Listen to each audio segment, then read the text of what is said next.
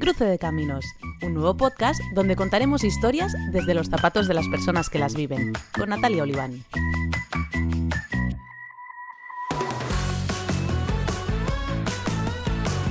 Bienvenidos a Cruce de Caminos, un espacio donde poder ver la otra cara del espejo, o como le diría Benjamín a Sabina, la misma canción al cambiar de persona, no dice lo de siempre cuando dice lo mismo.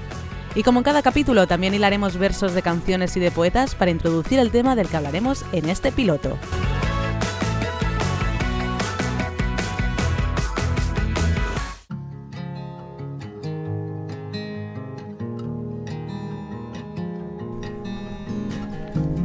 Miles de sombras cada noche trae la marea.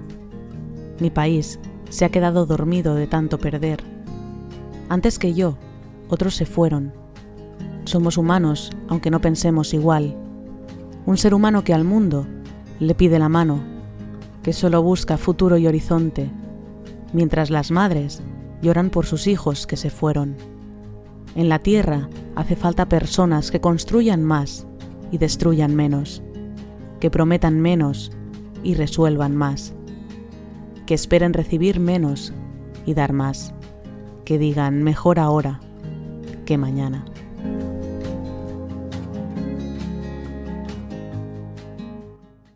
Hoy escuchamos este capítulo desde la otra orilla, en el continente africano, con inmigrantes que no son refugiados porque no huyen de ninguna guerra, pero sí son personas que han necesitado dejarlo todo para empezar de cero, una nueva vida, quizá más digna, quizá mejor, quizá más llena de futuro.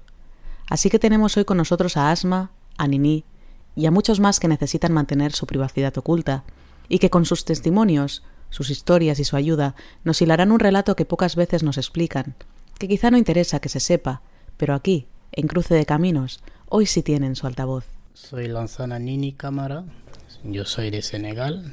Llegué aquí en España en 2006.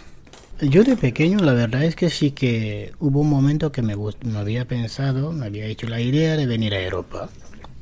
¿Por qué? Porque teníamos algunos vecinos que estaban en Francia, que habían inmigrado y se fueron a Francia. Cuando vuelven hacen cosas, compran cosas que de, de normal no, no tenían el dinero para comprárselo. Pues eso nos ha incitado a querer ir a ser como ellos. Pero luego me llega el momento de el costearte el viaje, no podía, porque yo no tengo, ni mis padres tampoco tenían ese dinero. Y así que dije, y si me empeño a buscar un crédito, a meter mi familia en deudas y luego me deportan, ¿qué va a pasar? Finalmente decidí quedarme al pueblo y seguir trabajando como lo que he hecho antes de venir. Yo vine a España porque se presentó la ocasión. Entonces, con el problema que hay, que hay muchas embarcaciones europeas que están pescando en el mar, finalmente no tenemos ninguna producción. No ganamos nada. El propietario del cayuco dijo, pues voy a vender la embarcación. Nosotros nos quedamos sin trabajo. Y un día nos dijo, mira, tal día sale el cayuco. Quien quiere ir, puede ir. Y que tenéis la posibilidad de poder ir a España. Voy a vender la embarcación que se va a España. Así es como cuando me subí al cayuco vine a España directamente. En la embarcación, la que vine fue en 2006. Ah, éramos 95 personas. Mm, cuando hemos salido es una embarcación muy grande que medía 22 metros, de, digamos, de profundidad, 5 metros de ancho.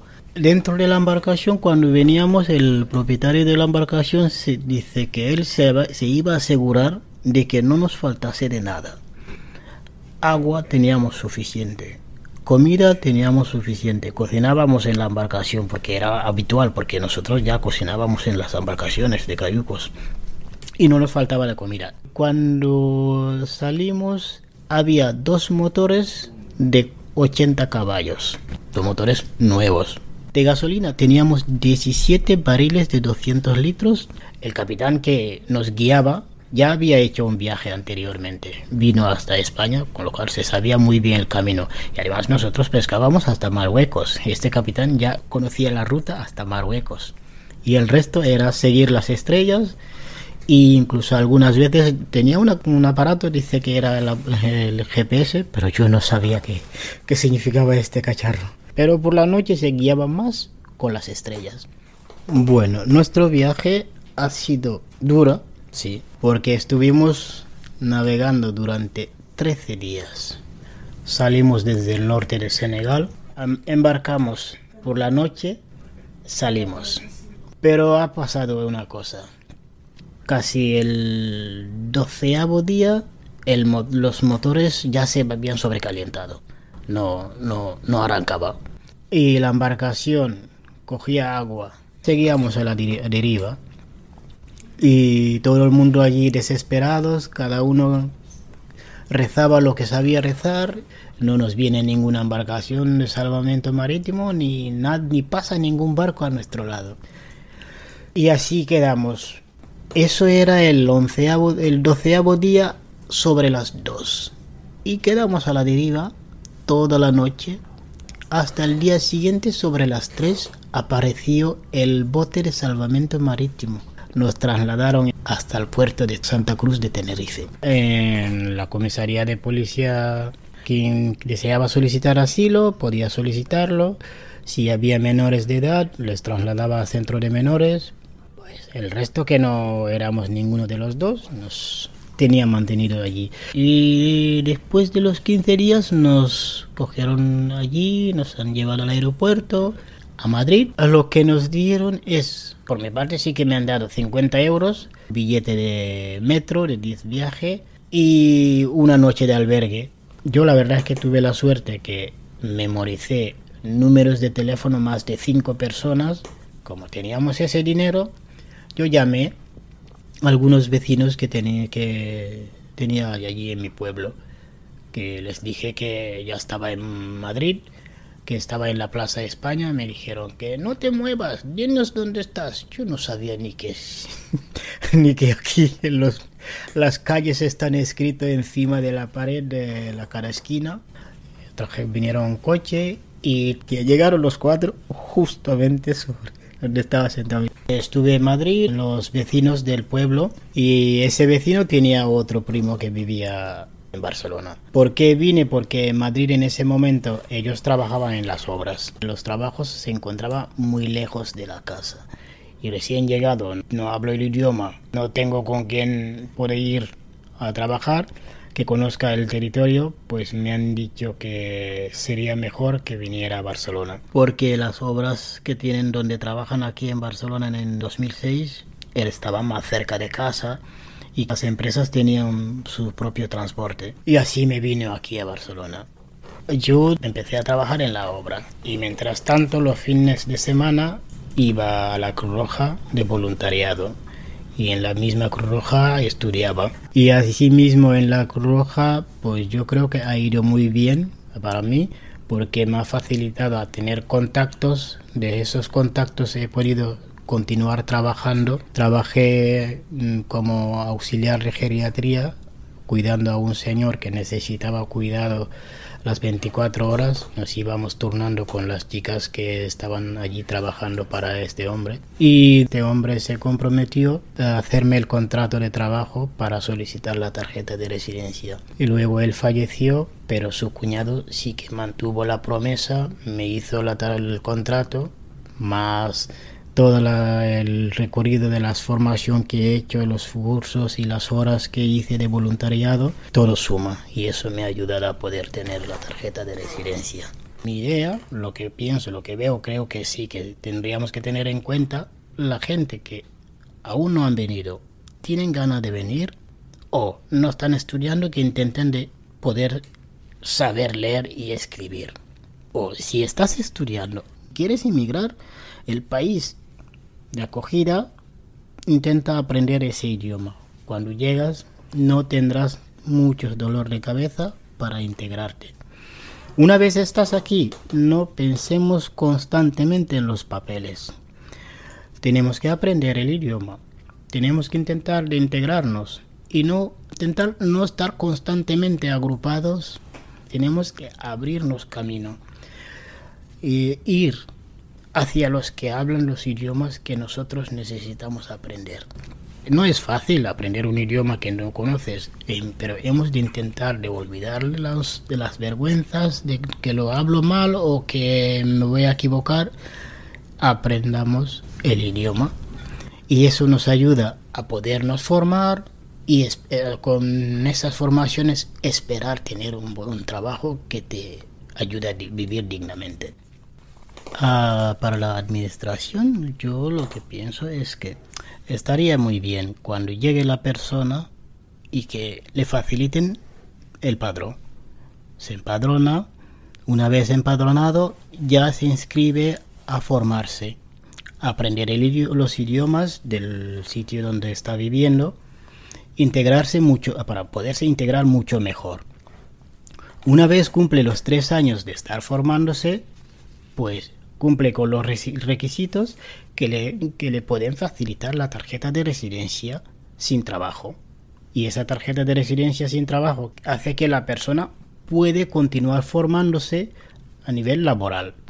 Una vez se forma a nivel laboral, ya ese esfuerzo de formación laboral le abre las puertas para poder conseguir un contrato de trabajo que le facilita la tarjeta de residencia con trabajo una tarjeta de residencia que le autoriza a trabajar. Pero todo eso, cada inmigrante debe esforzarse a integrarse según la normativa.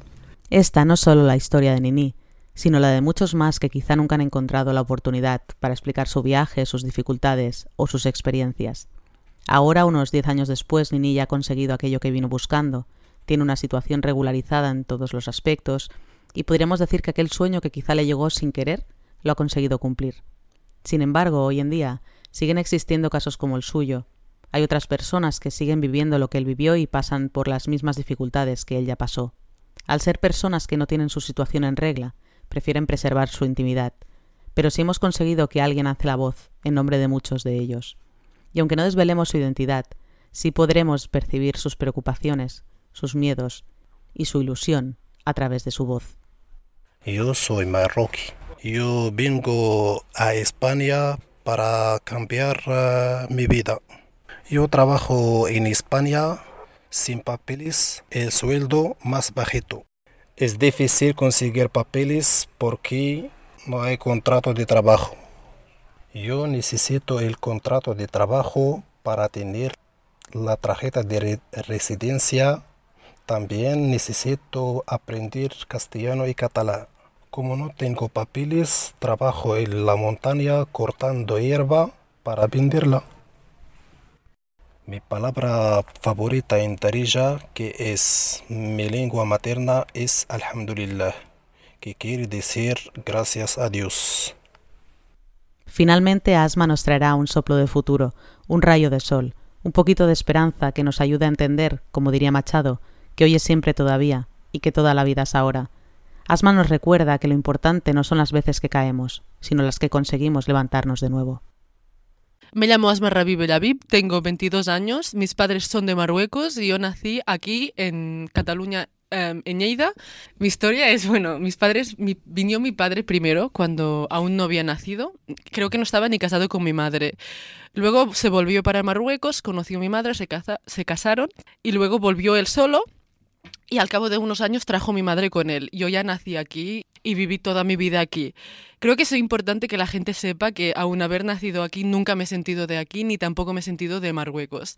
Y creo que es una cosa que poca gente sabe, poca gente puede llegar a entender, porque aquí cuando estás con mucha gente y con tus amigos de toda la vida llegas a sentir comentarios que para ellos son inocentes o para ellos no tienen ningún, pero sí son racistas. Y lo tienen tan, tan dentro suyo que eso no se dan ni cuenta de que es racismo. Y en Marruecos nunca me he sentido de Marruecos porque nunca he yo no he crecido allí. Y cuando iba allí tampoco me sentía como los demás. Y creo que es una cosa que siempre ha crecido en mí, que me ha causado bastantes inseguridades, porque siempre me he sentido menor o inferior a la gente que me rodeaba. Mi padre estudió en la universidad y pues veía que aún estudiando y tal, ahí no tenía un futuro asegurado. Y pues su sueño desde bien pequeño era venir aquí a España. Mi padre no vino en patera, sí conozco gente que ha muerto en el mar, por eso que primos míos y todo, por... pero mi padre no, no, no fue el caso, gracias a Dios. Y vino por eso, y sí que lo pasó muy mal cuando llegó, porque tampoco conocía el idioma, cuando llegas a un país que no es el tuyo, dicen que es igual que cuando se te muere alguien. O sea, el dolor de cambiar de país. Imagínate lo difícil que la gente lo debe tener allí para decidir dejar su país y venir a otro. Que donde sabes que vas a sufrir racismo, donde sabes que no tienes nada asegurado porque no tienes a nadie, que era el caso de mi padre, no tenía nadie aquí. No sé cómo llegó aquí a Cataluña. Trabajaba día y noche mi padre, es muy, era muy trabajador. Y él me cuente que cuando llegó aquí no tenía donde dormir y dormía en un pajero, gente que trabaja en el campo. Y me, me, cuenta que dormía allí solo y que siempre tenía como una vela encendida para poder estudiar. Trabajaba durante todo el día y por la noche con esa vela em, estudiaba un poco el idioma para poder comunicarse con la gente. Y él me contaba esto. Luego, cuando ya mejoró su situación, fue a vivir con gente. Y luego cuando ya mejoró y ya se adaptó aquí, pues trajo mi madre, tenía su casa y nacimos nosotras. Yo nací aquí, o sea, yo cuando, cuando era pequeña no veía una realidad que no fuese esta. Yo era feliz, estaba feliz aquí allí, ¿no? Cuando iba allí jugaba con los niños y cuando venía aquí también jugaba y era para mí lo mismo. Pero a mesura que he ido creciendo, me di cuenta de que no era así, o sea, que he crecido como con un vacío dentro de mí, que la gente que dice, wow, mi tierra, y no sé, yo eso nunca lo he sentido. Y siempre he sentido, no juzgo a la gente que ama tanto a su tierra, que es, es muy bonito, pero siempre he visto que solo es un trozo de tierra, que al final todos somos humanos. Y creo que esto también me ha ayudado a no tener muchos prejuicios con la gente. Yo soy árabe y el hecho de haber cursado una carrera y más en periodismo, eso a la gente le sorprende mucho y he notado muchas veces el cambio de trato con la, de la gente conmigo, porque ser árabe es una cosa, pero ser árabe con estudios es otra. Hablo catalán, castellano, árabe y un poco de inglés. Yo conozco el árabe estándar, se diría que te quiero, se diría uhibbuk. Este primer capítulo de este podcast se ha llevado a cabo por Justicia Social. Intenta ser una manera de dar voz a Asma, a Nini y a muchas más personas que intentan vivir de la manera más digna posible, que a menudo son maltratados en sus trabajos, engañados, explotados. Al final utilicen el sinónimo que mejor les parezca, a cambio de un sueldo que no llega al mínimo a cambio de su silencio, porque si hablan se pueden quedar sin la limosna que les dan, y a cambio de la ilusión que traen consigo esperando que mañana sea un día mejor. Por ellos, y por los que se quedaron en el camino, se ha hecho este podcast, y por ellos se ha grabado este piloto. Espero que, más temprano que tarde, me los vuelva a cruzar en mi camino y me digan que lo consiguieron, que su sueño se cumplió, y que han conseguido aquella vida que en algún momento se atrevieron a soñar. Cruce de Caminos, un nuevo podcast donde contaremos historias desde los zapatos de las personas que las viven, con Natalia Oliván.